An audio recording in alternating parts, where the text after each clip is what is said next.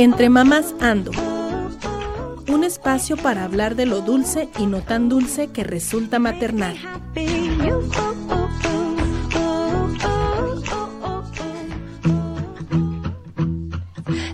Heart on your sleeve, never making me wonder. It's the bone that we tie up and over and under. You're the sun and the rain. Buenos días, buenas tardes, buenas noches. Bienvenidas y bienvenidos sean todos ustedes a esta segunda temporada del podcast Entre Mamás Ando.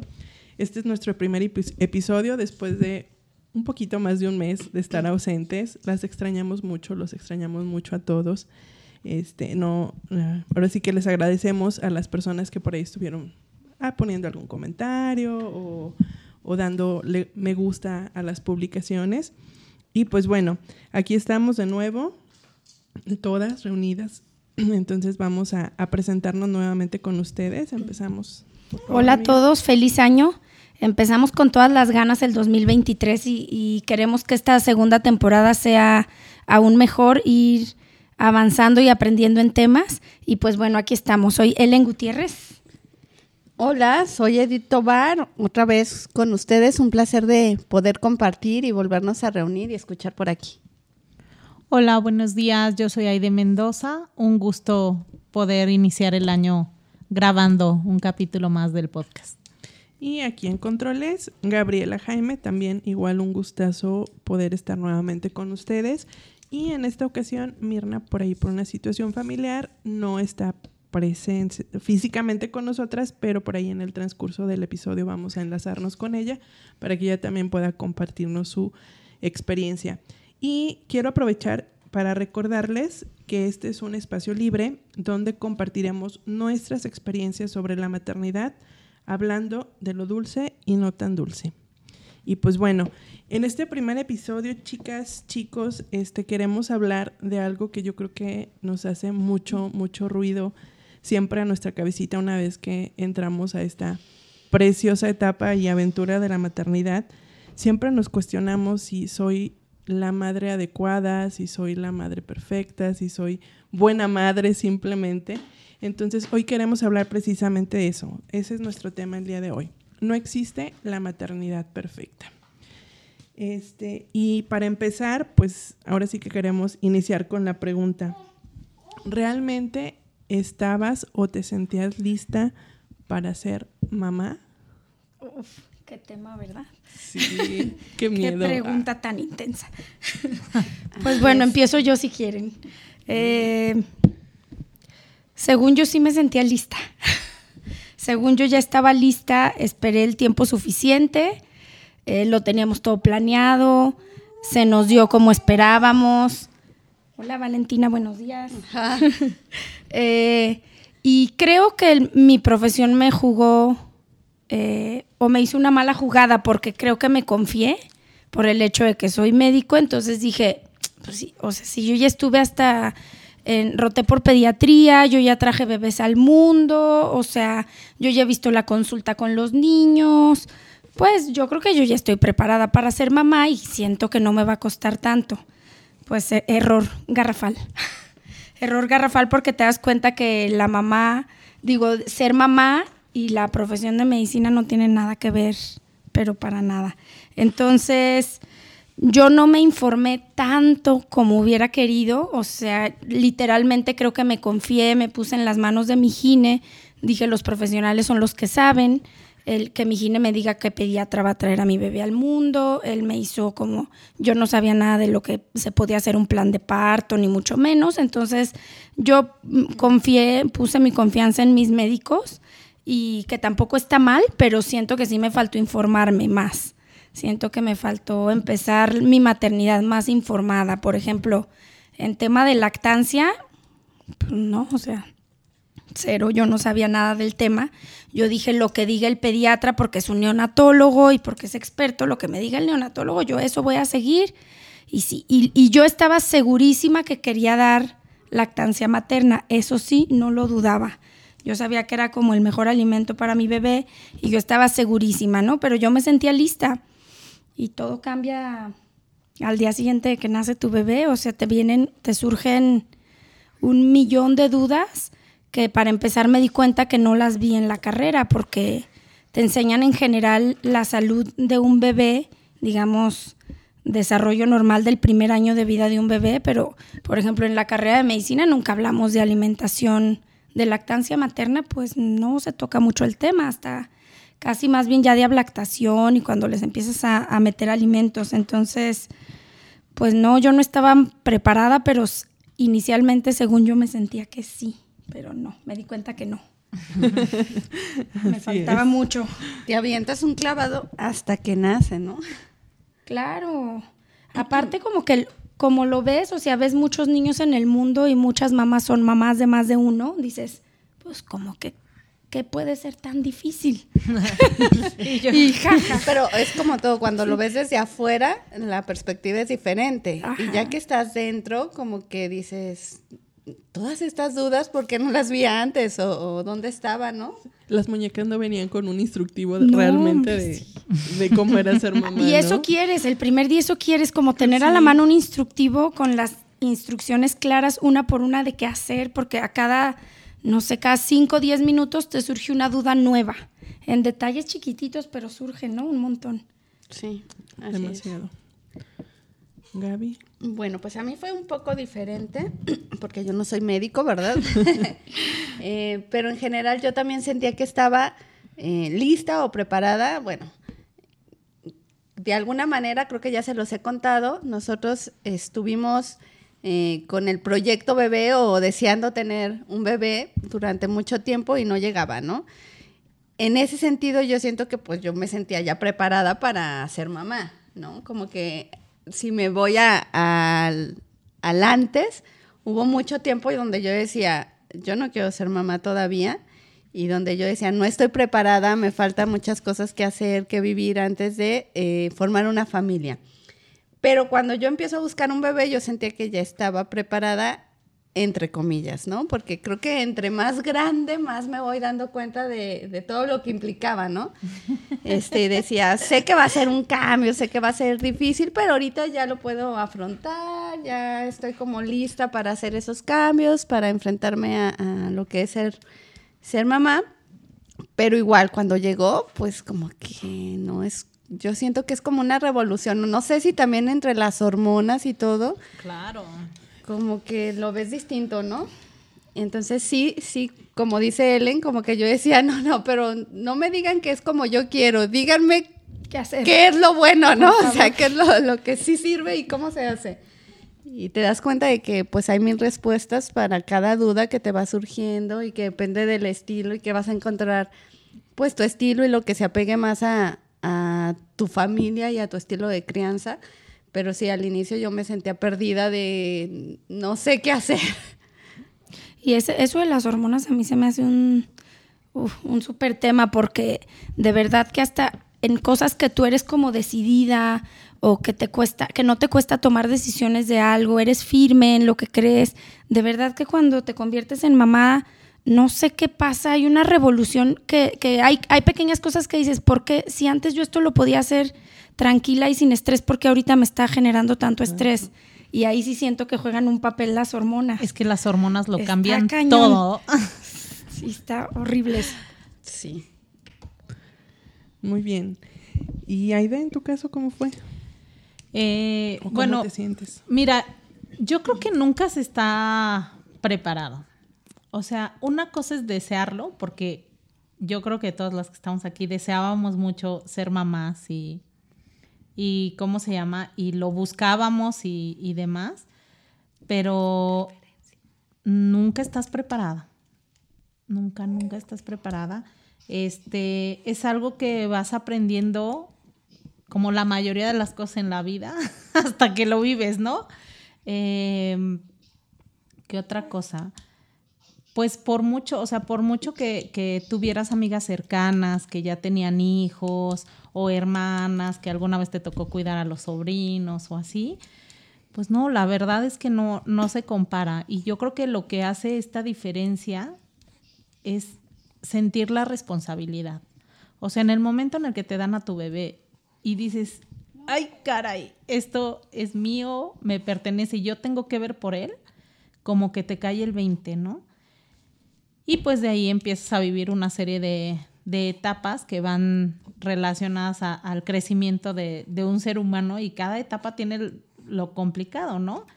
Sin duda, yo creo que el primer mes de vida es de los más difíciles para los papás y para el bebé, Eh, pero afortunadamente hay algo que es lo que te impulsa a seguir, ¿no? Y es el amor, o sea, el, el sentir a ese ser humano desprotegido, el sentir que, pues que depende de ti totalmente, yo creo que eso, eso hace que puedas eh, sobrellevar las diferentes etapas de la maternidad. Pero no, o sea, en respuesta a la pregunta original que era que si estaba este, ¿Lista? lista, para la maternidad, pues no, la verdad es que no. Es- y y fíjate que va mucho, yo siempre lo he dicho junto con mi esposo, eh, va de la mano con lo que comentaba Edith, ¿no?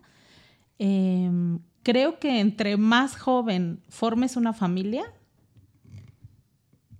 eres menos consciente de todo lo que implica tener una familia. Claro. O sea, porque Sí. conforme vas madurando y, y no sé, a lo mejor buscas tener un hijo, pues ya le vas pensando, ¿no? No, pues la educación o los gastos o complicaciones del embarazo o y cuando eres joven a lo mejor el amor por tu pareja o, o si no tienes pareja y, y- y es un embarazo a lo mejor sorpresa pues no, no te pones a pensar en esas cosas, ¿no? Pues eres más aventado Sí, en todos sí. los en todo, exacto. Como que piensas todo, menos las Exacto. cosas. Que no eres tan consciente. Sí, de los riesgos y todo. Exacto. Ya lo habíamos comentado en un episodio Sí, anterior, ¿no? así Eso de es. que entre más joven eres, este, no, no visualizas. Te avientas. porqués Te a lo avientas más, ¿no? Claro, Claro. sin miedo. Y ahorita lo, dijiste algo que, que me hizo pensar también, digo yo, si para las que estamos aquí tuvimos nuestra etapa así muy difícil y no nos sentíamos como listas para ser mamás, a pesar de que deseábamos mucho al bebé, no me imagino la revolución para alguien que le llegue un embarazo sorpresa. Claro. O para una mamá O que no estaba en sus planes, O- ¿verdad? ajá. Que, que fíjate, yo por ejemplo me ubico un poquito ahí, Oh, no ¿no? O sea, realmente dentro de mis, o sea, siempre quisimos ser papás, pero realmente en el momento en que yo me enteré que estaba embarazada, no estábamos preparados para ser, para el embarazo, no, este, no lo, no lo visualizábamos. Al final te enteras y como dicen, ¿no? O sea, dices, qué bonito, qué emoción, pero definitivamente Fue la sorpresota. lista, Fue la sorpresa, o sea, fue así como de, ok, ya Fíjate llegó la que- bendición, pero no estaba lista. Y, y me pasó, o sea, me pasó hasta después, ¿no? Para el embarazo, como comentabas tú, Ellen, me preparé, compré libros, leí las etapas de la gestación, los primeros meses y demás.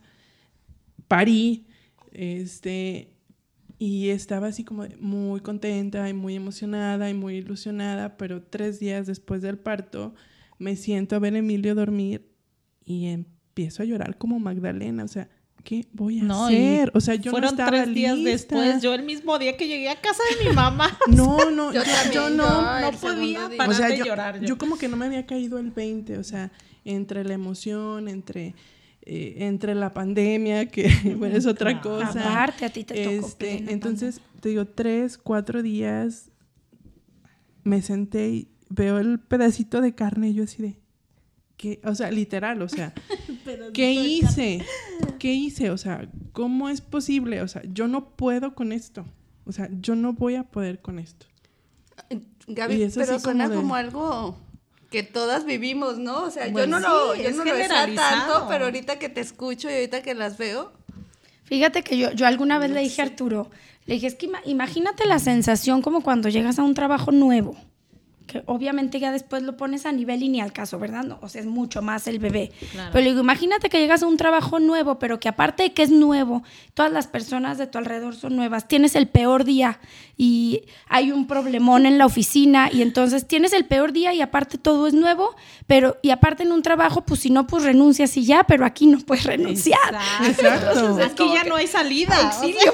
Sí, ahorita, ahorita que decías, Gaby, que a lo mejor todas han, han pasado por eso, a lo mejor no. O sea, yo sí, en esta parte voy a ser muy sincera y yo a lo mejor si a mí me preguntaran ahorita, ¿te, embaz- te embarazarías o quisieras, si pudiera regresar el tiempo, yo sí tomaría la decisión y no me embarazaría. De en ese momento, claro. Sí, o sea. Y es que no, te tocó una sí, no. etapa súper dura. Es que fue porque bien difícil, Estuviste sí. en pandemia, no tenías a nadie a tu lado cuando llegó Emilio, o sea que la mayoría alguien llega, bueno, mamá, hermana o alguien, a estar en esos primeros días y que entiende lo complicado que es, pero Claro. en cambio tú estuviste sola, sola, solo con Rodrigo y eso creo que sí también afecta más, ¿no? Digo que al final también fue un, una- un periodo de, de adaptación, o sea, como, no, me- no recuerdo la palabra técnica que utilizan, pero sí se- se- es recomendable que la pareja esté sola con su bebé por el hecho de, del- Ay, no. como del acoplarse. Ay, no, yo Yo ahí sí te diría que no. O sea, a lo mejor Yo, después del que mes. estuviera ahí, Ay, no, yo sí amé tener Ajá. apoyo, ¿eh? Sí, yo no, también. yo también no. Sí, Y yo, creo que Hugo también, o sea, No, nos sentíamos no, como más aliviados de saber que hay alguien que ya pasó por eso y que sabía qué hacer en caso de lo que nosotros no teníamos ni idea, ¿no? Fíjate, acá conmigo los primos días se vino una de mis hermanas, que era la que ya tenía hijos, pero su hijo ya tenía, ahorita tiene 15, tenía 7 años su hijo, entonces para mí ella era mi hermana experta, ¿no? Y ya día- meses después me dijo, es que yo me sentía igual de inexperta porque mi hijo ya tiene 7 años, ya ni me acordaba cómo bañarla, pero finalmente para mí me daba tranquilidad que me estuviera ayudando porque ella ya era mamá. Claro. Pues a mí me ayudó mi mamá y mi mamá, mi hermana más chica, tiene 29 años. Entonces, pues tenía 29 años sin la- hacerse cargo de un bebé, ¿no? Y la brecha generacional que Claro. hay. Pero de todos modos, o sea, yo sí amé que hubiera alguien ahí. Pero me pasó algo similar porque yo recuerdo que llegué del hospital, ¿no? El segundo día y estaba ya ahí mi- una de mis hermanas y todo y subieron al cuarto a ayudarme y demás. Y me solté llorando, así como Magdalena de no puedo, yo no voy a poder ser mamá, es muchas cosas, yo no puedo, yo no puedo. Y llorando así de qué hice, no, no es como lo imaginé. Yo creo. Y lo amo, pero no, o sea, Claro. sí, por eso decía como que entre las hormonas y todo, no, no, no. Es sea, que yo creo que sí, yo, yo creo que fisiológicamente las hormonas juegan un papel, te- o sea, te juegan duro el papel Sí, ahí. qué mala onda. A Oye, eso debería, contra, eso debería de equilibrarse en automático.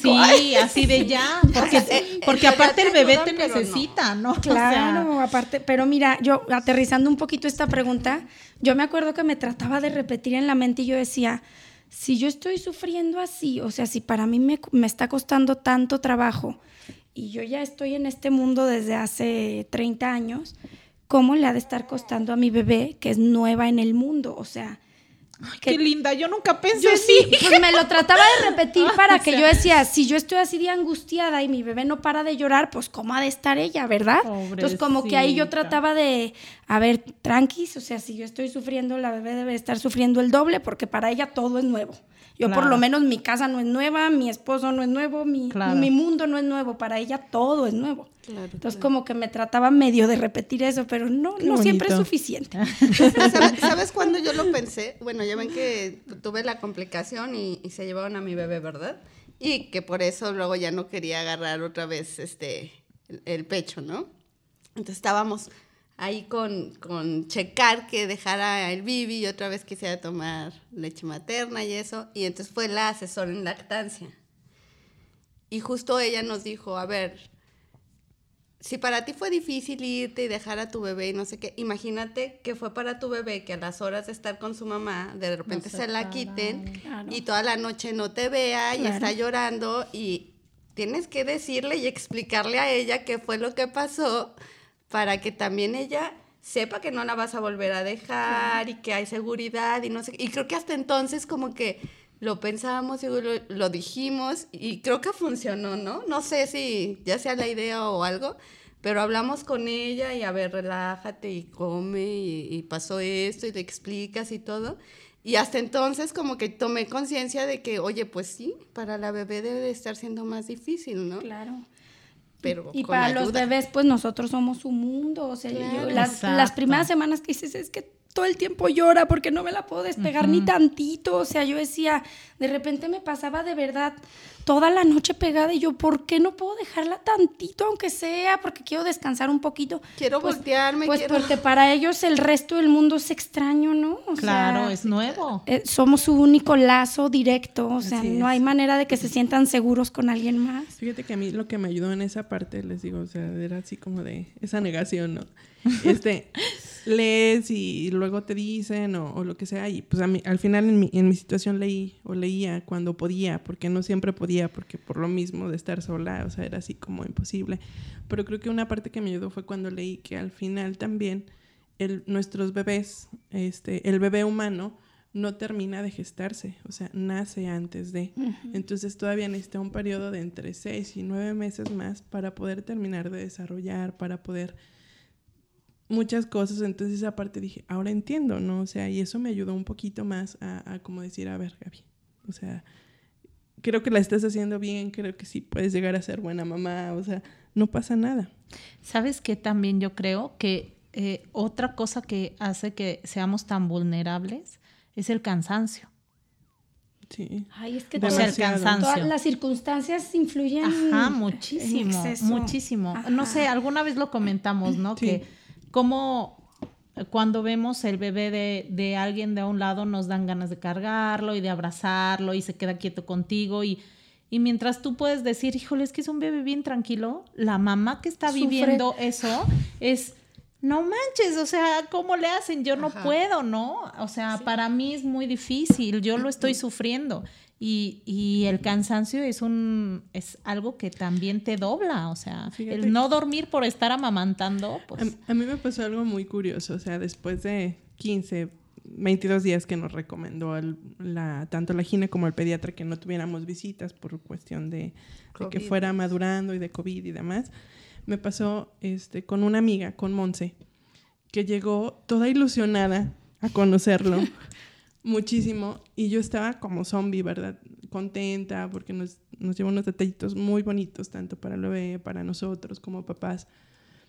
Y yo creo que después de todo el día de estar Emilio llorando y, y amamantando y demás, logré que pudiera estar dormido cuando ella llegó. Chin. Entonces, ya cuando se iba, yo creo que no, desde esas veces que sabes que no debes de hacer una visita muy larga.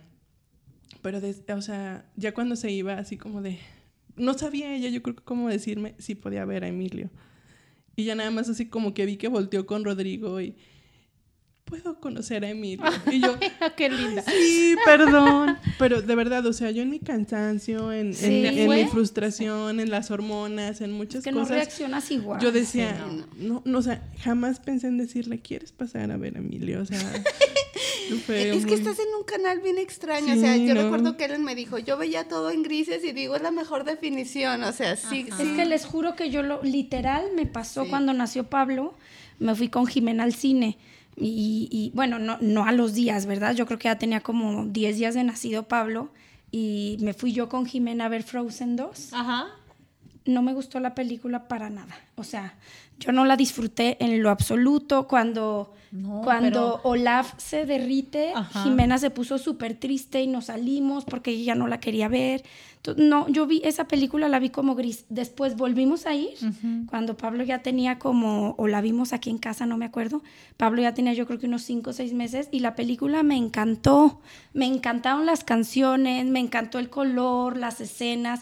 Entonces dije, es literal, de verdad lo que normalmente ves de colores, hay una etapa en el inicio de la maternidad que todo lo ves gris y no sabes por qué. O sea, algo que normalmente lo ves bien, en esos días se ve gris, está rarísimo. Sí, no, es y- extraño. Y, no sé si influye el cansancio, las hormonas, los cambios que estás Todo, viviendo, claro. todo. Pero sí, es, sí, o sea, yo decía, es que sí estoy feliz, sí quiero a mi bebé, pero no siento esta euforia, esta alegría así desbordante. No, yo me siento como más estresada y, y con las emociones así como apagadas, no sé, raro. Y no, Ay, perdón. Y, y eso es sin llegar a una depresión postparto, que Claro. eso es otro tema Es otro completamente tema. Sí, no, no. diferente. Imagínate a alguien que sí tiene una Fíjate- Que depresión. atraviesa por eso está Fíjate que complicado. yo creo que todos pasamos por una Pues sí, depresión a mayor postparto. o menor medida, ¿no? Pues son Claro. los Blue Days, ¿no? Ajá, Les llaman, pues, claro. porque no, no tienen tintes diagnósticos de depresión, Claro. Pero sí, sí se parecen bastante No en esos primeros días y se justifican en parte por las hormonas, ¿no? Y que fíjate que ahora que, que se usa mucho que las mamás nos informemos y leemos de el plan de parto, parto humanizado, que cesárea, la lactancia, deberíamos de leer sobre los cambios También. hormonales para prepararnos y saber detectar como los datos de alarma donde ya no es normal, o sea, donde sí puede haber cierta depresión postparto, pero a partir de donde ya no es normal y tienes que pedir ayuda y así, ¿no? Claro. Exacto. Así es. Y bueno, chicas, eso me lleva a otra pregunta. ¿Cuántas veces han duda- has dudado de tu capacidad de ser mamá? Todos los días. Lo que decíamos. ¿A qué hora nació Jimena? Desde el día número O uno. sea, no, ya no llevo la cuenta, pero mucho. Ay, es que mi, comentario no va a ser muy reconfortante porque es- eso sí no dura nada más los primeros meses. Así es. Creo que vas dudando diferente, pero en cada etapa dudas mucho, ¿verdad? O sea, bueno, Así yo que tengo a Jimena de siete años y Pablo de tres, ahorita Jimena ya, ya empieza a generar su propio criterio, este, tiene muchos pensamientos, me hace preguntas que yo digo, ay, que alguien más le conteste. Este, o sea, no sé, entonces ahí Anótala dudo ahí, mucho de mi capacidad porque siento que ya empieza el rango donde tengo que darle independencia a sus pensamientos, pero de qué manera la puedo guiar. O sea, no sé, en todo momento hay dudas. Claro, sí. No es- sé qué es el opinan. pan nuestro de cada día, ¿no? Sí, yo creo, yo creo que sí. Yo creo que es una pregunta que, que te haces desde que te entregan a tu bebé. Es lo que decía, ¿no? Lo ves y dices, ay, caray, ¿yo podré con esto? Y, y entre el Primer mar duda, de ¿verdad? dudas junto Y con el bebé, ¿no? Claro. Y cambia todas las etapas, ¿no? Sí. No sé, Gaby. Pues ahorita, por ejemplo, Sí, tú con lo de la alimentación, ¿no? Que ahí O sea, surgen... Hugo, Hugo, mi esposo, me dice, eres buena mamá, pero le digo, no me siento así porque siento que, que hay muchas cosas que debería, ah, él debería, ¿no? que debería de hacer y no hace, ¿no? Digo, yo estoy en la casa, dejé de trabajar y no sube de peso y no come bien y me ha costado un montón ¿no? el tema del sueño. Le digo, no sé, no me siento buena mamá, siento que estoy haciendo algo mal porque pues yo veo a muchos bebés que lo hacen casi instintivo, o sea, que las mamás no se agobian tanto, que no le dedican tanto tiempo y lo hacen bien. Entonces, como que ahí es una duda que traigo ahí de, Y ahí entra, no el, estoy siendo buena mamá, me estoy equivocando. Ahí entra el famoso querer ser la mamá perfecta. Claro, claro. Oh, es que si quieres ser la mamá perfecta para tus hijos, ¿cómo no querer serlo?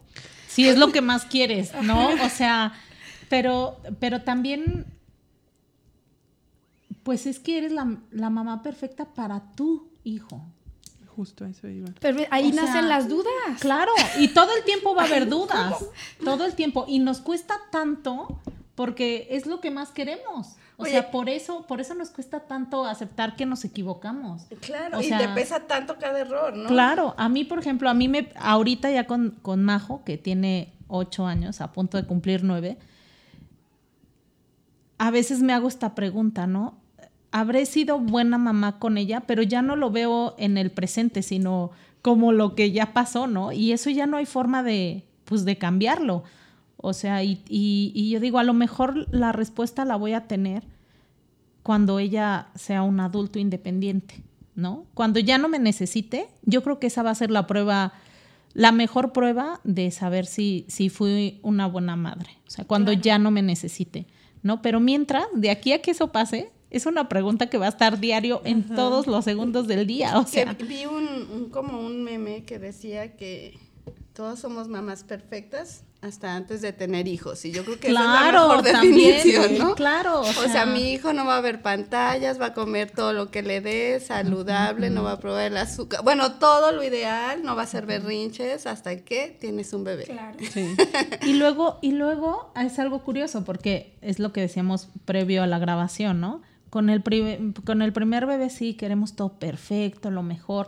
Y ya cuando llega un segundo, si es que llega un segundo, eh, dices, "Ah, ahora sí le voy a poner un poquito de azúcar, ahora sí le voy a poner un poquito de sal, ahora sí, y, y te das cuenta Que que, también la perfección exacta no siempre es lo mejor para tu hijo, porque también depende mucho, o sea, generalmente creemos, o al principio creemos que un hijo es una extensión de nosotros, pero la realidad es que no. Es Es un ser totalmente independiente y a lo mejor a ti te gusta, este, no sé, el café, pero a tu hijo no le va a gustar, ¿no?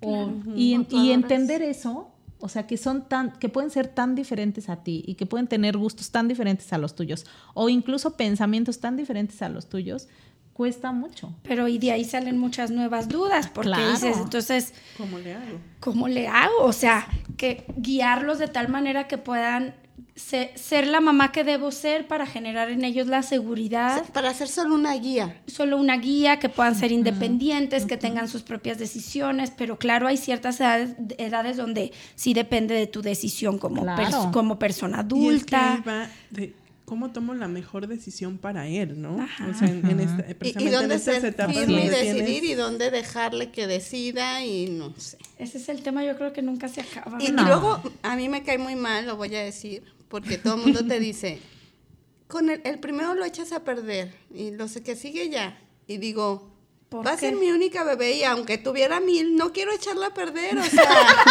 qué feo que te Claro. digan que el primero está echado a perder. No, yo soy la primera y digo, no, es horrible. O sea, eso es como una sentencia. no, perder. no quiero Pues mira, Gaby fue hija a única y no, está- no estás echada a perder, ¿verdad? Y yo soy la más grande, ¿no? Y digo, pues tampoco me siento echada a perder, ¿no? O sea, pero qué feo que te diga, ay, no te preocupes, Es el primero lo echas a perder. Es que no. sabes que luego existen Me agobia ciertas, más. tantas expresiones Ajá. Culturales o, no, se me O fue la- sociales. Y la o- gente las dice luego sin pensar. Sí, echando claro. a perder se aprende. Entonces, le estoy echando a perder, sí le estoy regando, es horrible. O sea, no. No, me claro que choca.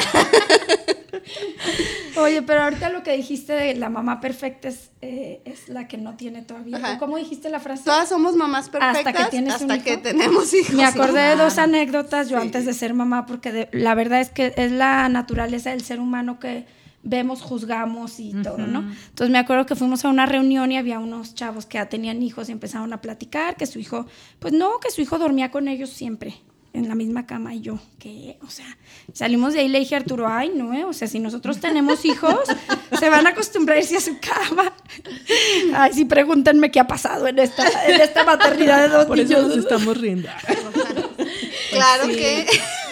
Y también otra en el súper, una vez cuando no era mamá, había un niño con un berrinche marca al cielo y el niño llorando porque quería que le compraran algo y le digo a Arturo, ¿quién crees que gane? ¿El niño o la mamá? No, va a ganar el niño. Chillando en el piso, tirado y al final le terminaron comprando lo que quería y le dije, te lo dije, ganó el niño. Y yo por dentro, pero a mí no me va a pasar. Cuando yo tenga hijos, no, yo voy a poner límites y mira, ya después vives y, Claro. híjole, no es tan fácil. Digo, y ahí influye mucho, precisamente, el- como decíamos, ¿no? El poder entender que el carácter de tu niño o de tu bebé no es el tuyo y que tienes que ir conociendo cómo va formando su carácter y entonces dices, Híjole. ok. Sí, no, a mí Sí, o eso, sea, a mí eso sí me da terror, terror. Sí. Sí, Y- porque desde chiquito, o sea, desde que nace, o sea, él ya tiene su, su, su predispuesto, bueno, ya viene Como con en su genética, ¿no? Ajá, en su genética, su parte de lo que va a ser su carácter. Entonces, híjole. A lo mejor Eh, aquí- Yo eso es lo que pienso, híjole, si sale igual que yo de voluntarioso, Dios mío, nos vamos De a agarrar del chongo. Porque, digo, y al final ahorita que lo mencionan, ¿no? Que fui hija única, entonces digo, yo también en mi caso, a menos de que otra cosa pase, pero también ya pensamos y solo vamos a tener a Emilio. Entonces yo digo, híjole, de verdad, o sea, el reto, porque es un reto de tener un hijo único, o sea, yo quiero ser como mis papás o visualizo, ¿no? O sea, que, que me den la confianza o yo darle la confianza a Emilio para que me pregunte todo, Todo.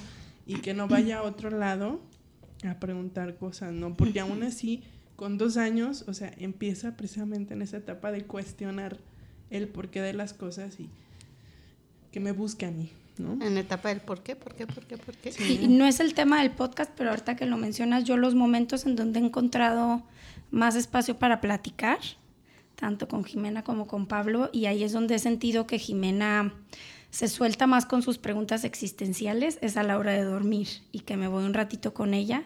Y ahí salió otro tema de que, ay, pues ya debería de irse solita a su cuarto y eso. Y de repente dudo, porque ahí salen otra vez las dudas, ¿verdad?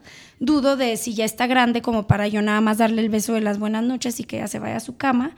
Pero luego también pienso que es el momento en donde puedo como conectar más con ella y más que tengo dos y que Pablo está chiquito. Entonces ahí es donde yo he visto que ella se, eh, se suelta más con sinceridad preguntas así Es su, es su tiempo con su mamá. Ajá, Ajá. exacto. Antes de pasar a la siguiente pregunta, estaría padre escuchar a Mirna, ¿no? Que hoy no está aquí porque anda enfermita. De hecho nos está escuchando. Pero a lo mejor ella tiene cosas interesantes que decir acerca de cómo ve este esto de ser mamá con un niño y luego con otros dos, ¿no? Ajá, ahora con el tercero, sí, de hecho, amiga, tú ya sabemos, nos estás escuchando porque estás siguiendo el hilo del, de la grabación del capítulo y pues, ¿cómo ves? Sí, está bien. Ah, ya- igual ya lo había visualizado, pero sí, vamos de una vez. Bueno, Hola, hola. ¿Cómo estás? ¿qué onda? Bien, bien, aquí, Te extrañamos. lista. Ah, ya sé, yo también, pero ya ves cómo es la vida. Ya sé. ¿Cómo, es-. ¿Cómo estás, amiga? Aquí te escuchamos. Bien, bien, amiga, fuerte y claro. No sé si se escucha mucho viento porque me salí huyendo de león. No. No, no. Se escucha como que vas agitada corriendo por la Está avenida. escapando. Ya sé, ya sé, es que no, si no va a venir atrás de mí, mamá, mamá, mamá, Ah, mamá. chiquito. Y pues no, no, no es la idea, ¿no? Muy bien, pues amiga, cuéntanos cómo ha sido tu experiencia, si estabas lista, cuántas veces has dudado, cuáles han sido tus mayores dudas sobre esto de la maternidad perfecta.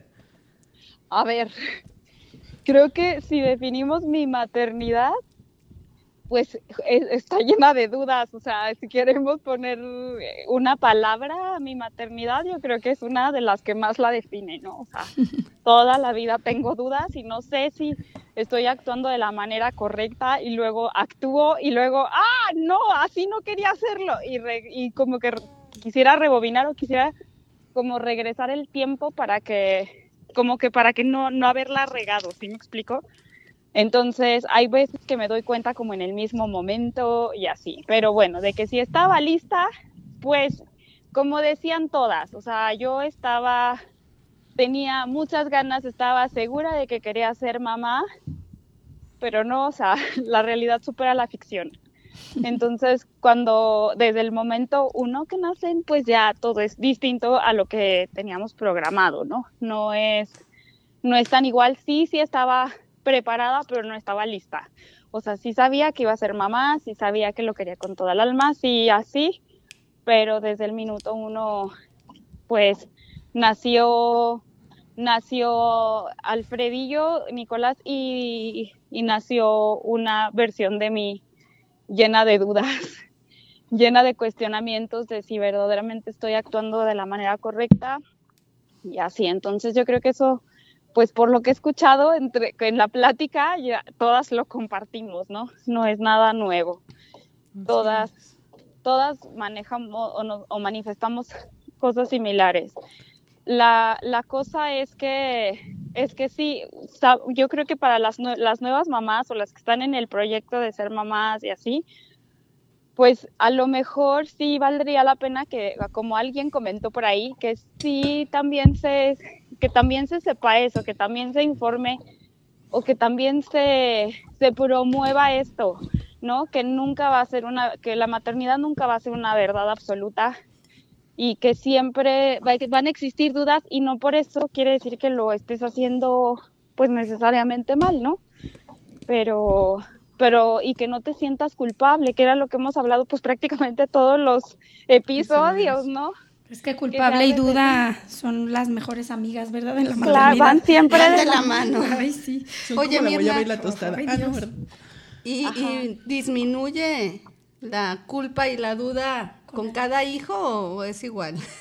Yo creo que se multiplica. Ay, no, qué triste. No manches, qué miedo. Sí, porque, porque justo, o sea, bueno, vienen nuevas, pues a lo mejor no se, no se po- potencializa o no es, ajá, no, no es a la potencia, ¿no? Pero sí se multiplica por tres, o sea, no es como, no está, com- como que no hay verdades y luego cada, un, cada, cada uno es un individuo y tiene personalidades, tiene necesidades y tiene cosas distintas, ¿no? Entonces ahí es como, pues a lo mejor las dudas que tenía con uno, con el primero, no son las mismas necesariamente que tengo, a pesar de que según pues el criterio o según todo el mundo pensaríamos, ah, es que esto ya lo tiene dominado porque ya tiene dos, ¿no?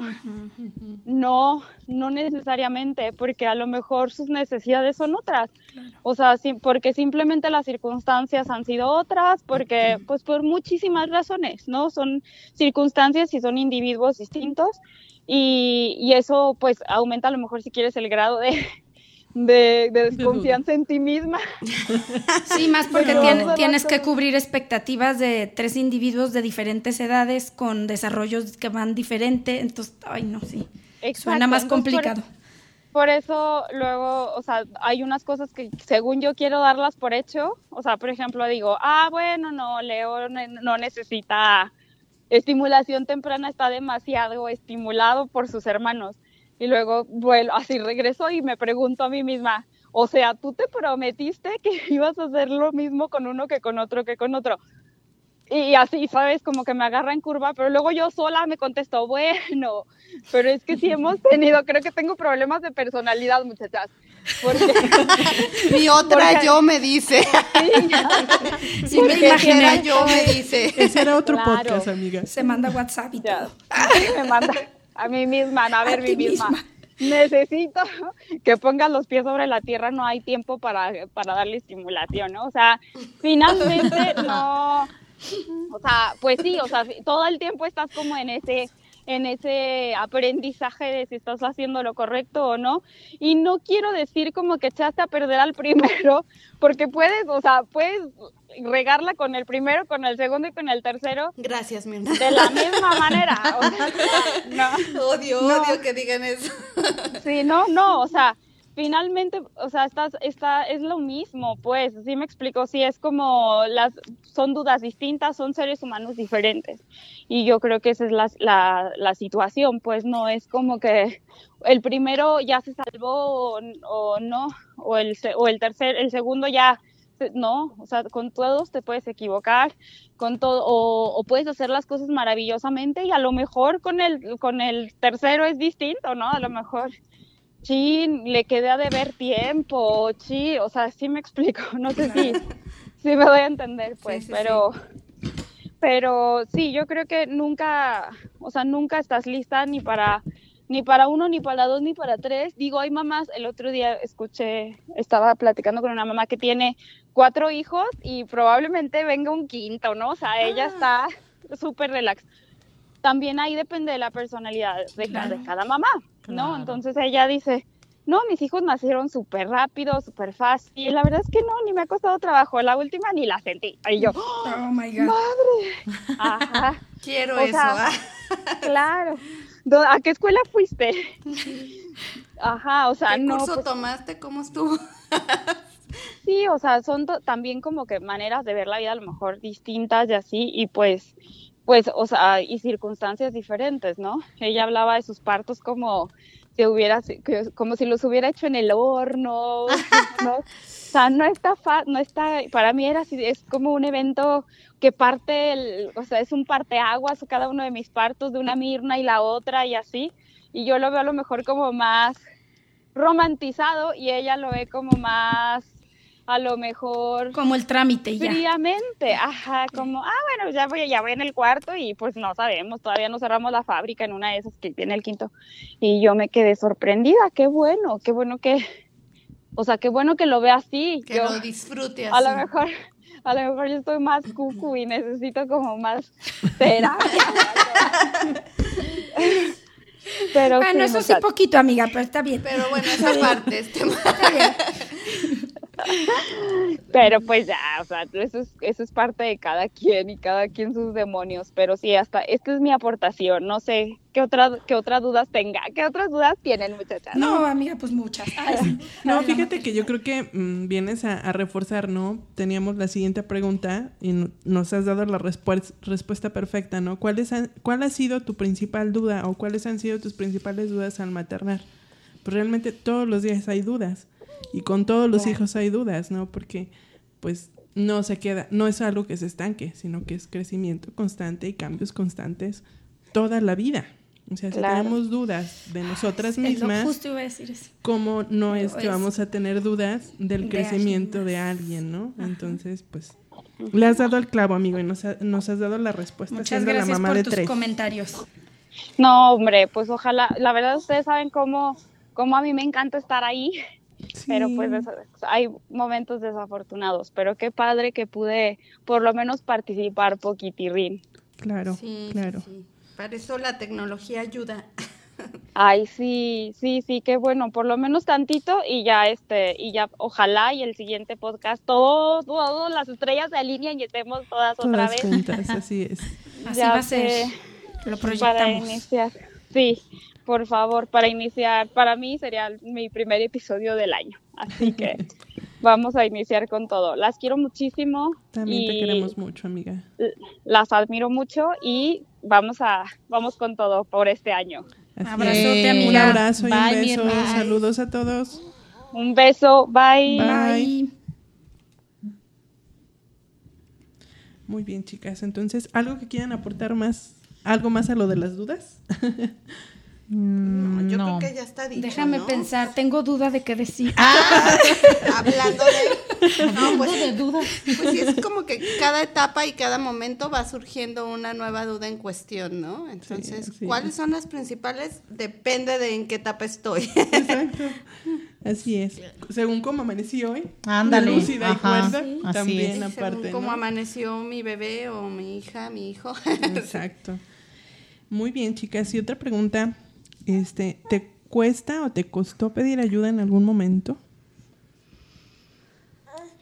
Si quieren empiezo y yo, a mí sí.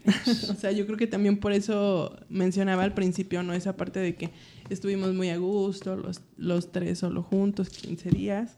Entonces creo que a mí sí me cuesta un poco pedir ayuda. O sea, yo creo que ya hasta que me siento en el, en el, en el punto de que ya no sé por dónde, o sea, de que de verdad ya no encontré por dónde y que necesito tener como, que no es bueno comparar, pero sí cuando tengo, necesito tener un punto de referencia o algo, es cuando grito, ¿no? O pido ayuda. Porque sí, en general, me cuesta. Me cuesta pedir ayuda. Pues fíjate que yo me he dado cuenta que sí, que también me cuesta pedir ayuda. No sé si es como un mecanismo de defensa por, por vivir fuera y que sé que tengo a la familia fuera y entonces eso me hace querer yo solucionar todo porque pues no hay a quien pedirle realmente ayuda.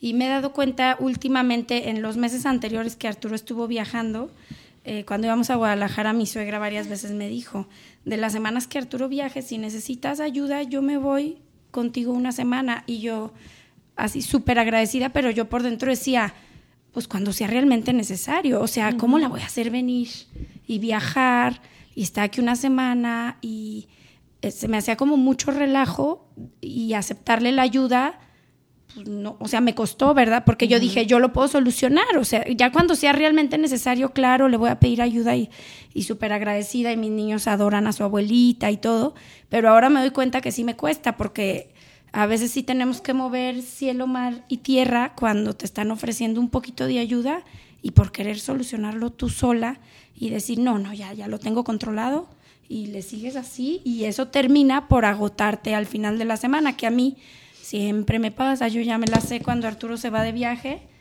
si se va toda una semana, jueves o viernes, yo ya ando menos tolerante con los niños, eh, ando como más cansada, pero no tanto el cansancio físico, sino el emocional de saber que tuve a los niños yo sola toda la semana y que son mi responsabilidad al 100.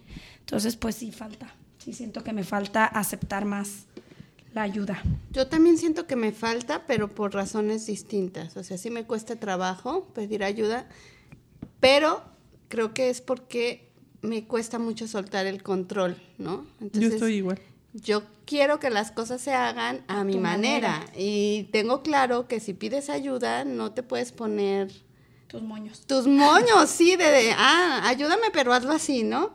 Entonces, pues también la familia está lejos, que con la familia es con quien me animaría más a ponerme mis moños y decirles, me puedes ayudar, pero hacerlo así.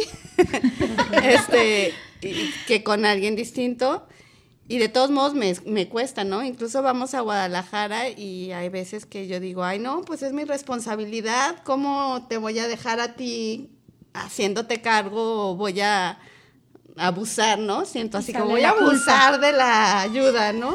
Sí me cuesta trabajo, pero creo que, que es algo que tengo que aprender y que a veces sí lo veo así como que Valentina me cuesta y hay retos y, y creo que es con el objetivo de aprende a soltar el control, ¿no? No puedes, no puedes tener todo bajo control.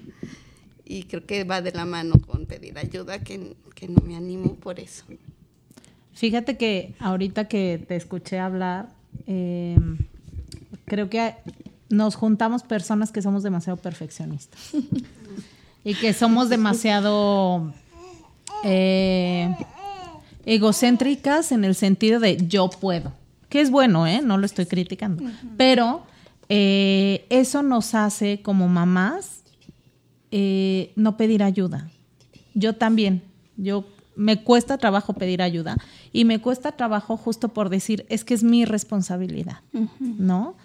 Y, eh, por ejemplo, no sé, el, el año pasado, después de ocho años, dejamos por primera vez a los niños encargados para viajar mi esposo y yo. Y se los dejé a mi mamá, que es como la persona en la que más confío, ¿no? Y aún así me costó trabajo. O sea, tan me costó trabajo que le dije a Rodrigo, tú dile a mi mamá, ¿no? O sea, a ver qué te dice, ¿no? Vas con o la sea, sí, primero. sí, tú dile, tú dile, ¿no? Pero, pero es eso, o sea, tenemos tan aprendido que la maternidad es, o sea, Tuya. es nuestra, así es, que no, no, no, no nos permitimos ver que hay mujeres o personas que nos pueden ayudar. A lo mejor nuestros círculos más cercanos, ¿no? No sé, nuestras hermanas, nuestras cuñadas, amigos de mucha confianza. Eh, pero sí, sí, sí creo que, que es porque tenemos muy metido en la cabeza que es nuestra responsabilidad.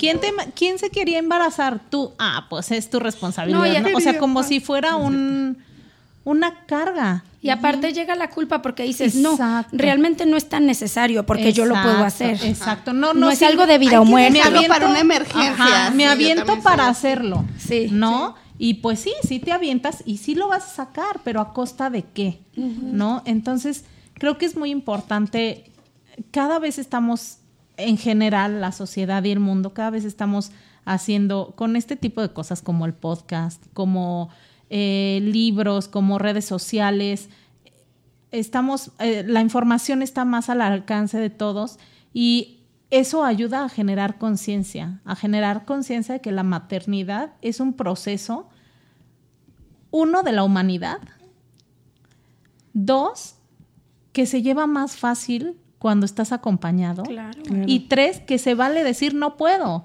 que se vale equivocarte, que se vale eh, no pensar igual que otra mamá y no por eso vas a ser mala madre. Entonces, eso, generar conciencia, yo espero que en algún momento ayude a que cada vez las mamás puedan sentirse en confianza y con tranquilidad de poder pedir ayuda. Claro. Y no, y no nada más decir, ay, pero ella sí pudo, ¿cómo no voy a poder yo? Exacto. Las no te circunstancias de cada una son diferentes. Eh, así es. Y no importa que una sí pueda hacer algo, otra no. No sabes qué hay de fondo, porque también luego nada más es lo que vemos, pero no sabes qué hay de fondo. A lo mejor esa mamá recibió ayuda Claro. de alguna otra manera para lograr lo que tú ves desde afuera que hizo Así sola. es. Así ¿no? es. Ajá. Así o sea, es. es que al final no vemos el contexto, sino nada más los resultados. Y, Y si nos enfocamos en los resultados y nos comparamos, Así es. nunca vamos a llegar a una situación espiritual y psicológica sana, ¿no? Porque luego entre más nos pasa, eso se hace una especie de especie de, especie de piedrita en el zapato Es que nos espiral. cuesta mucho trabajo. Y que la, en la maternidad, al final de cuentas, debería de ser, pues, en apoyo social, ¿no? O sea, en Sí, comunidad, claro, no en nada comunidad. más como de un individuo o de nada más la mamá y que todavía estamos mucho con ese como con ese chip. Estigma. Ajá. Así es. De, es tu responsabilidad y no aprendemos que pues para la crianza de un niño se requiere toda una comunidad y no solo De una apoyo, persona, claro. ¿no? Una tribu, ¿no? De ahí viene el término. Al final, es. antes se vivía en tribu y las mujeres se apoyaban y se cuidaban y se sostenían entre ellas y a veces nos cuesta esa parte, ¿no? De, de- de buscar el sostén o de, o de o hasta de brindarlo porque no sabemos cómo va a reaccionar la otra persona. Y ¿no? también, como dice Gaby, o sea, de, de eh, seguir apoyando y fomentando el apoyo no solo de las mujeres, o sea, de, los hombres, claro. del crecimiento en comunidad, porque a final de cuentas, cada ser humano que llega a este mundo va a ser un ser humano que va a aportar a la sociedad. ¿No? Y entre más inmersos estemos como sociedad en generar seres humanos buenos o productivos o demás, útiles a la sociedad, la sociedad va a estar mejor, Exacto. ¿no? Así es, es la, la conciencia, ¿no? De, digo, creo que algunas veces lo hemos comentado, no al interior del podcast, en, en, en vivo, o sea, no, en, no al aire, sino fuera, de que al final también los que tenemos cierto privilegio de una pareja o de una familia que está, pues debemos de aprovechar esa parte y, y buscar hacer la conciencia al exterior, ¿no? O sea, decir, o sea, no está sola, no está solo, porque luego también pasa. Entonces, este, pues sí, aprovechar eso, ¿no? Y bueno, no sé quién y cómo ha sido su red de apoyo, chicas. Que aterriza perfecto con la pregunta anterior. ¿no? Exacto. ¿Quién empieza? Ay, yo tengo la palabra en la punta de la lengua. Ay, Vas, no, quiero, no quiero agandallar. Vas, vas. Dilo, dilo. Adelante. Ay, es que para mí fue la salvación. Creo que ya lo mencioné también en otro capítulo. Para mí, para mí fue la salvación mi red de apoyo. Desde que fui mamá primeriza, yo, sí, como dijimos, a lo mejor todas pasamos por algo, algún tipo de presión postparto, pero yo estoy segura que yo ya iba para allá así sin freno. Me daba mucha ansiedad en las tardes, me sudaban las manos, tenía mucha preocupación por el peso de mi bebé, yo sentía que, que no sabía nada de la maternidad. Entonces apareció lo del porteo, que si quieren lo pueden igual buscar. Generalmente por estados hay grupos de porteo, que es esto de cargar a tu bebé con, el, con un cargador que sea ergonómico, que es el famoso rebozo, y ya hay de muchos tipos, ¿no? Entonces, para mí, empecé con eso y, y no que el porteo me salvó, me salvó, sino el grupo, porque empecé a ir con mamás que tenían bebés de la misma edad de mi bebé y finalmente yo sentía que mis dudas no eran solo mías, como que compartíamos las mismas dudas y eso me dio mucho confort, no sé. Entré a un grupo también de lactancia en Facebook y que para mí fue como una comunidad porque yo entraba y más que yo preguntar o externar mis dudas, leía las dudas de las demás mamás y decía, no manches, es lo mismo que yo tenía, o sea, es la mismita pregunta que yo me hice, entonces no estoy tan mensaba. Porque yo decía, No voy aparte, tan mal, ¿no? no, y aparte decía, y aparte doctora, y como sentía que mis dudas eran como Básicas. como mensas, o sea, como que yo decía, ¿cómo no puedo saber esto? Y- Sin y- sentido, Sin ¿no? sentido. Y te das cuenta, pa- siento que para eso sirven los grupos de apoyo y que ahora pensando en los propósitos de año nuevo de nuestro podcast, digo, es que para mí el propósito es que sea una red de apoyo más para todas las mamás, que sepan que las dudas nos surgen a todas y a todos los niveles. No estamos dando una, eh, un podcast con información así específica, simplemente platicamos nuestras experiencias. Y para mí en los primeros meses de ser mamá primeriza, el conocer experiencias de otras mamás, sentí que fue mi red de apoyo totalmente. Y ya después, bueno, ha- ha crecido mi red de apoyo este, con amigos aquí, con Mirna, por ejemplo, ya lo habíamos mencionado, con los niños, las escuelas, y es una liviane. Es lo máximo. Pues a ver, para mí mi red de apoyo, eh, yo creo que ha cambiado conforme van pasando los, lo- las etapas de edad, ¿no? O sea, al, al principio, a lo mejor los primeros tres años de vida fueron, fue mi familia más cercana, ¿no? Eh, en realidad no tuve amigas este, no se me sientan chicas, mis amigas de, de, la Ciudad de México, no es que no tuviera amigas, probablemente no tenía en ese momento amistades que tuvieran bebés eh, de mi edad, ¿no? Entonces, mi, mi, red de apoyo los primeros tres años fueron eh, mis hermanas y, y, mi mamá y mi esposo. Eh, tengo que mencionarlo porque si mi esposo no hubiera sido tan buen apoyo, muy probablemente yo hubiera caído en muchos mitos eh, de la maternidad que de mi mamá, ¿no?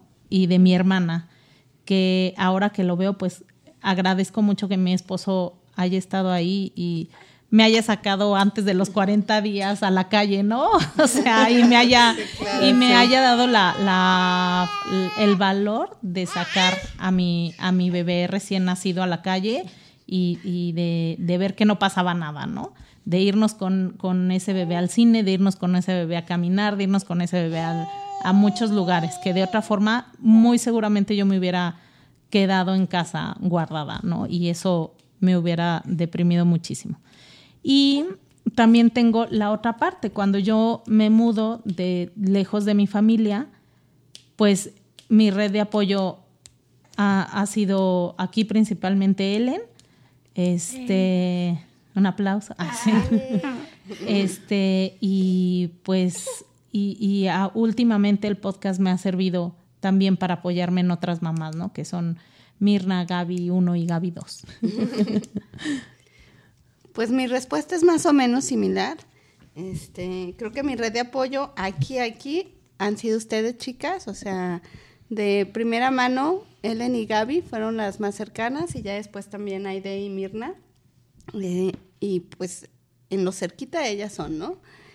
Y de manera distante, pero que se ha hecho presente muchas veces, pues mi mamá, ¿no? Mi mamá fue la que se vino desde antes que naciera la bebé, la que estuvo aquí este, los primeros días ayudándome y que cuando se ha necesitado, pues es con la primera que acudo, ¿no? Aunque sea a distancia o una duda o así. Y pues obviamente mi esposo, creo que es el número uno, ¿no? que estamos los dos solos y que cuando por algo él no puede o no está, es cuando más se siente el vacío de todo lo que ayuda, ¿no? Y de todo lo que aporta. Entonces creo que si él fuera un papá machista tradicionalista, pues estaríamos perdidos porque yo sola no veo cómo podría, ¿no? Este, con todo y todo, creo que esa ha sido mi, mi principal red de apoyo. Sí extraño mucho a lo mejor tener más cerca a la familia, aunque mis hermanas no tienen bebés y eso, pues la confianza y todo es diferente, que hay momentos en donde yo digo, ay, si nos hace falta, por ejemplo, tiempo de pareja o para nosotros, pero pues aquí estamos solos, como que no se presta de, dejarla e irnos dos horas al cine o algo. más confianza con alguna de tus hermanas. Claro. ¿no? Y estando allá, a lo mejor sería más fácil decirle, oye, me la cuidas dos horas, me la cuidas tres horas y, y aprovechar ese tiempo, ¿no? Fíjate que acá influyó que Arturo fue de los hermanos mayores y entonces también fue mágico porque todo lo que a mí me daba miedo, como que él ya no, porque él ya había cuidado hermanitos. Entonces, por ejemplo, cortarles las uñas, bañar, todo eso me súper apoyo porque él no le daba miedo y a mí sí. claro. Sí, pues yo, yo en mi caso creo que los, esos primeros días, este, mi red de apoyo definitivamente y siempre lo ha sido Rodrigo, pero a mí me ayudó mucho la cercanía de la ginecóloga y de la dula. O sea, en esos primeros días fue una red de apoyo increíble, ¿no? Porque está bien, o sea, lo estás haciendo bien, lo estás, o sea, tienes esta duda, mira, pregúntale acá, pregúntale allá. Luego el grupo al de lactancia que decías, que tú fuiste como ese enlace también para, para conocer grupos y demás, y que tú estuviste ahí también mucho. Las demás, pero sí, Ellen creo que estuvo ahí en esos momentos más difíciles en que, en que decía, no puedo, y recuerdo clarísimo, ¿no? Es que tú eres la mejor mamá, tú eres la mamá perfecta para él, entonces eso. Y pues mis papás, mis papás, este, que son los que han estado ahí, obviamente otras amigas que aunque no tienen hijos también siempre han estado ahí para mí, por ejemplo. O sea, quieren Emilio, preguntan por Emilio, pero al final siempre está el ¿cómo estás tú? Tú. Para que estés bien, para Que esa parte Para también él, es bien ¿no? importante. Entonces, pues sí, en cuanto al cuidado de Emilio, también todavía me cuesta mucho soltar. De hecho, voy a platicar una anécdota del fin de semana. Este, el sábado estuvimos en casa de, de Arturo y Ellen, de Ellen, y Emilio se despidió de, de nosotros, de papá, de mamá. Él ya estaba con la firme intención de quedarse a jugar y a dormir con sus primitos. Y me cuesta muchísimo todavía poder decir, lo dejo y empiezo a buscar pretextos. No, es que todavía no controla esfínter y es que hay que Pero déjenme les digo que hicimos la simulación completa, porque Sí, mis sí, niños lo sí. decían en serio. Entonces le dice Arturo, pues váyanse. Emilio se queda a dormir con nosotros. Dile adiós a tus papás, Emilio. Sí. Se despidió. Nos dio la bendición, que les vaya todo, bien. todo. Siguieron jugando, se salieron que como 10 minutos. Sí. Como Y si no pasó nada. él Entramos seguía jugando. y el- Emilio estaba acostado en el sillón con Arturo, Pablo y Jimena. O sea, él ya así de, ya, aquí vivo, no, o sea, aquí me quedo. Sí, precioso. Y eso es más doloroso para las mamás. Sí, sí, sí, sí. Y ¿Por qué no estás llorando que quieres verme? Exacto. Entonces, pues bueno, ahora sí que, que al final es eso, ¿no? Tenemos, yo podría cerrar ahí en esta pregunta con esto, ¿no? A veces tenemos la red de apoyo más cerca de lo que creemos, pero precisamente por el hecho de decir, es que es mi responsabilidad, no la vemos. Falta pedir ayuda. Falta pedir ayuda. Aceptarla. A veces aceptarla. Bien, ¿verdad? exacto. Exacto. Entonces, pues bueno, chicas, este, si no hay otro comentario, quisiéramos cerrar el, el episodio con, con un, un- una, una- unos párrafos de, de un libro que nos parece importante. Sí, es, eh, bueno, voy a leer primero y dice así. Las madres debemos cumplir una cantidad de requisitos infinitos. Estar siempre disponibles, anteponer las necesidades de la familia a las propias, postergarnos, hacernos cargo de la mayor parte de la labor doméstica y de crianza, pero al mismo tiempo generar ingresos para no ser una mantenida y de paso estar guapa y arreglada para que la pareja no nos cambie por otra. Se espera que borremos de nuestro cuerpo todo rastro de gestar y que borremos de nuestra memoria todo rastro de nuestra identidad, más allá de la maternidad. Esta idealización de la maternidad es peligrosa porque genera un continuo sentimiento de no ser lo suficientemente buena, guapa, disponible, paciente, tolerante, sexy, emprendedora. Dicho sentimiento surge debido a que la construcción social del rol de madre genera expectativas ilusorias y ficticias que al chocar de frente con una realidad humanamente imperfecta generan conflicto.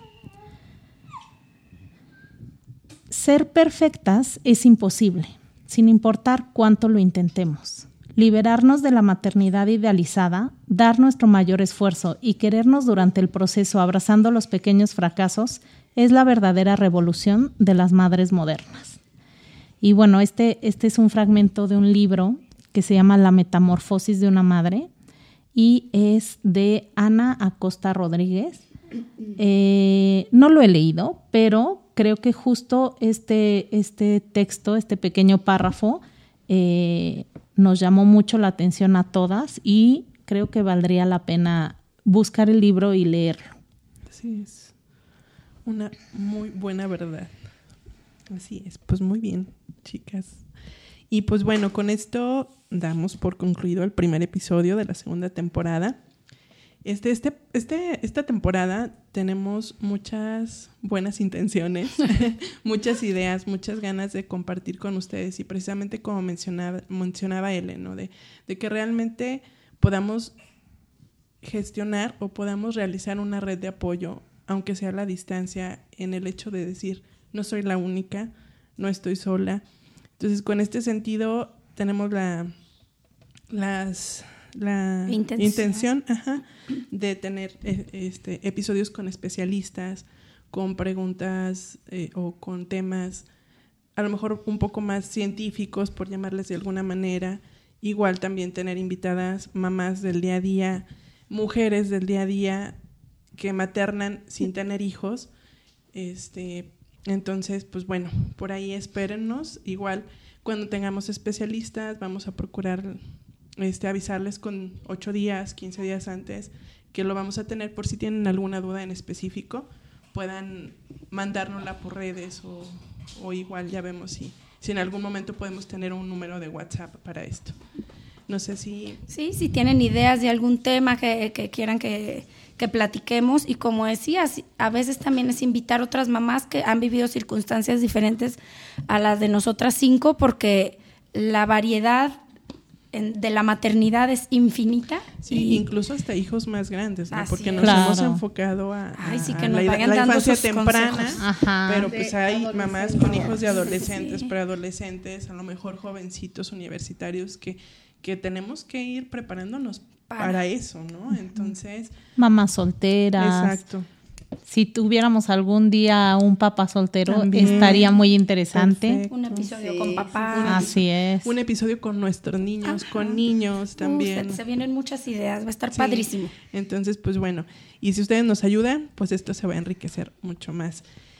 Y pues les agradecemos escucharnos este episodio. Mandamos saludos muy especialmente a María de la Luz Castillo, a Mariana Reynoso y le deseamos un feliz cumpleaños a Sandra Estrada que cumplió el día 21 de enero. Entonces también Antier. si quieren que las felicitemos al aire, por favor, compártanos sus fechas de cumpleaños.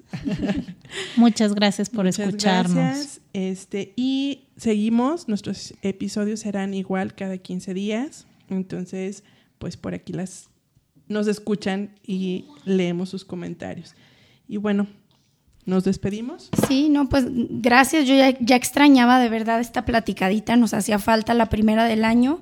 Siento que vamos con todo y que traemos muchísimas ideas para compartir y que también ustedes nos puedan compartir. Entonces, pues soy Ellen Gutiérrez y nos vemos en 15 días. Bueno, por aquí soy Gaby Tobar o Edith Tobar. También extrañaba ya podernos reunir, poder estar pues conviviendo y hablando de temas que no son comunes a todas y espero que sea un año que les, les traiga muchas sorpresas y en el que podamos compartir. Aquí Valentina también les manda saludos. Hasta luego. Bueno, pues me despido. Yo soy Aide Mendoza y eh, un muy grande saludo y abrazo para todas las personas que nos escuchan y nos estamos oyendo. Y acá en controles, Gabriela Jaime, mis redes, arroba maribri82, tanto en Facebook como en Insta- Instagram. Igual aprovecho para recordarles nuestras redes, a Entre Mamasando, tanto en Facebook como en Instagram. Y pues bueno, un feliz 2023, aunque ya en- casi se termina el primer mes, pero que este año nos traiga muchas cosas, muchos éxitos y muchas bendiciones a todos. Salud por eso. Los queremos, las Bye. queremos. Bye.